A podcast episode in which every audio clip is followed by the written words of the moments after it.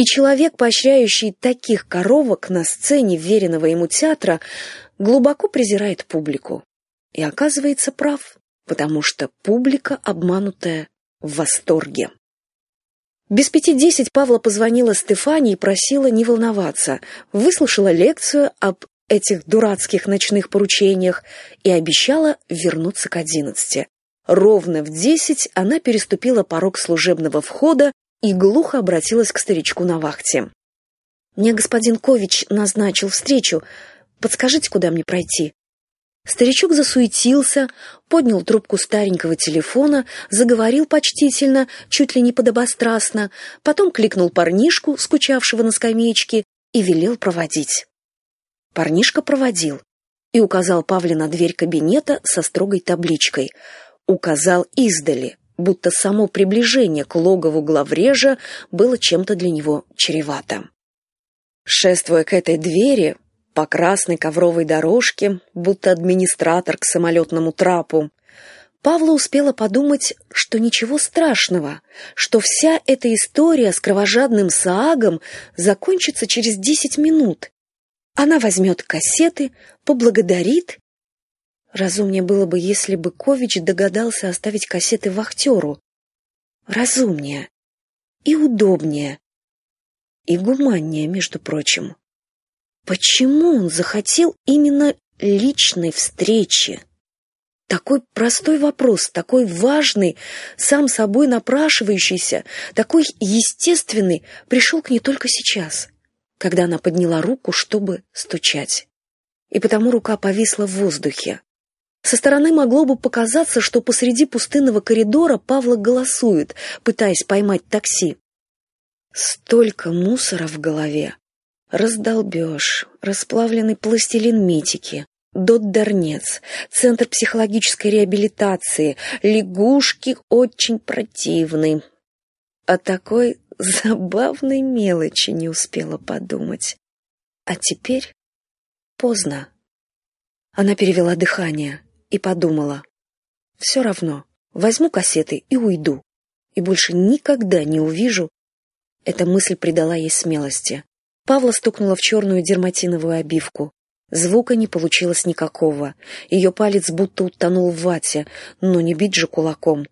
Она постояла, раздумывая, как еще можно сообщить о своем приходе. В этот момент дверь распахнулась. Почему-то Павла воображала, что Кович встретит ее все в том же свитере и в тех же спортивных штанах. Теперь он стоял на пороге в белой рубашке и мятых летних брюках, а вместо ворсистых тапочек были желтые спортивные туфли. И опять-таки ничего саажьего не было в аскетичном, слегка желтоватом лице. Но Павла отступила. Невольно. Автоматически. Но и Кович отступил тоже, будто в актерском упражнении под названием «Зеркало». Павла посмотрела на его руки, надеясь увидеть в них кассеты. Одно движение — протянуть руку, взять, попрощаться, повернуться, уйти. «Привет, Павла!» Режиссер Кович был, похоже, еще и неплохим актером, а потому слова его прозвучали совершенно естественно. «Ходи!» «Я спешу», — сказала она быстро. Он, кажется, помрачнел. «А я не задержу тебя. Пять минут ведь у тебя есть?» Павла помедлила и вошла. Рабочий кабинет Ковича разительно отличался от его квартиры. Он был тесноват и содержался в порядке. Даже макеты декораций, а их, громоздких, было штук пять, наводили на мысль не о складе, а скорее о музее либо выставке. «Я спешу», — повторила Павла как заклинание. Кович прошелся вокруг стола, где среди бумаг и самодельных переплетов возвышалось нечто, прикрытое белым полотенцем, вздохнул, смерил Павлу вопросительным взглядом, взялся за край ткани, будто намереваясь открыть памятник. Под полотенцем оказалась бутылка коньяка, два изящных стаканчика и пара тарелок, одна с бутербродами, другая с конфетами. «Везет мне сегодня», — тупо подумала Павла. Кович молча откупорил бутылку. Павла невольно потянула носом. Она любила коньяк, но слишком мало разбиралась в нем и не могла считаться ценительницей. «На!»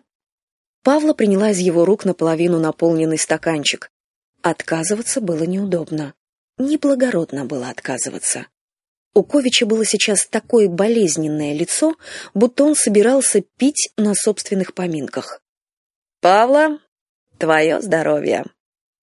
Она подумала, что в рамках сложившихся обстоятельств его тост звучит двусмысленно. Отхлебнула как воду.